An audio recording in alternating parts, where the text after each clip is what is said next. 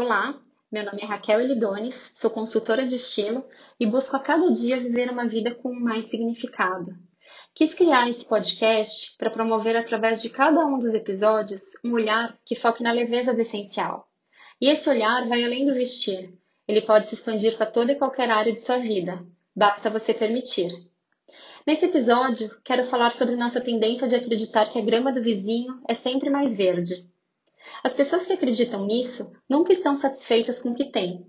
E pior, acham que só serão felizes quando tiverem o que não possuem atualmente. Essa outra coisa que eles desejam pode ser um emprego diferente, um parceiro diferente, um carro diferente e até mesmo uma roupa nova. Muitas vezes, quando conseguem o que desejam há tanto tempo, percebem que a felicidade recém-descoberta não dura muito e automaticamente começam a aspirar por outra coisa.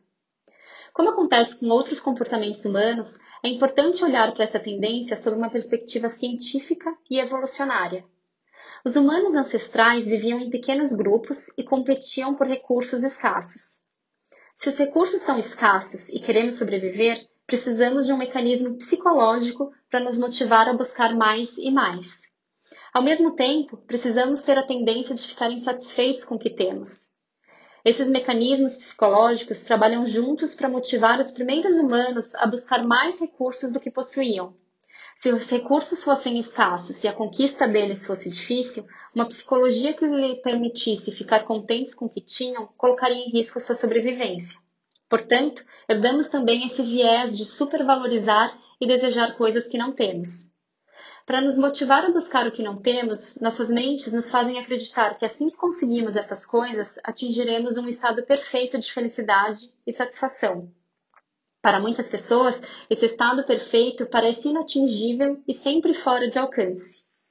Se os humanos ancestrais competiam uns com os outros por recursos escassos, faz sentido o fato deles terem desenvolvido mecanismos psicológicos para monitorar os recursos dos outros.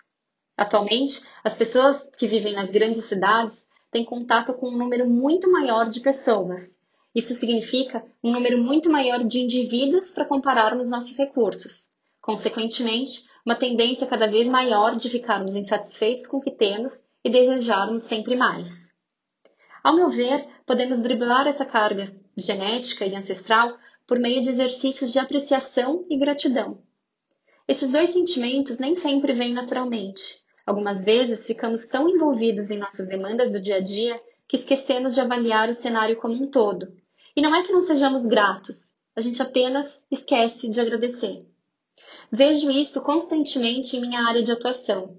Não é raro encontrar mulheres extremamente insatisfeitas, ainda que com guarda-roupas lotados e com a frequente sensação de não ter o que vestir. Sensação essa que as direciona a viver sob uma constante busca por mais. Por isso, Considero o processo de autoconhecimento tão importante, diria até libertador. Quando nos permitirmos dar uma pausa para olhar para dentro, avaliar nossas emoções com coragem e empatia para colher algumas delas e confrontar outras, despertamos para um mundo completamente diferente. Mundo onde mais importante é vestirmos o que gostamos e o que nos desperta bem-estar. Passamos a valorizar mais o que possuímos, e isso nos traz uma sensação libertadora que muda completamente nosso olhar sobre nossa própria grama. Ela passa a ganhar nuances verdejantes de uma intensidade nunca vista antes. Esse movimento faz com que esse padrão de comparação seja interrompido, assim como aquela urgência e busca incessante por mais. Isso sim é viver a leveza do essencial. Um beijo e até a próxima!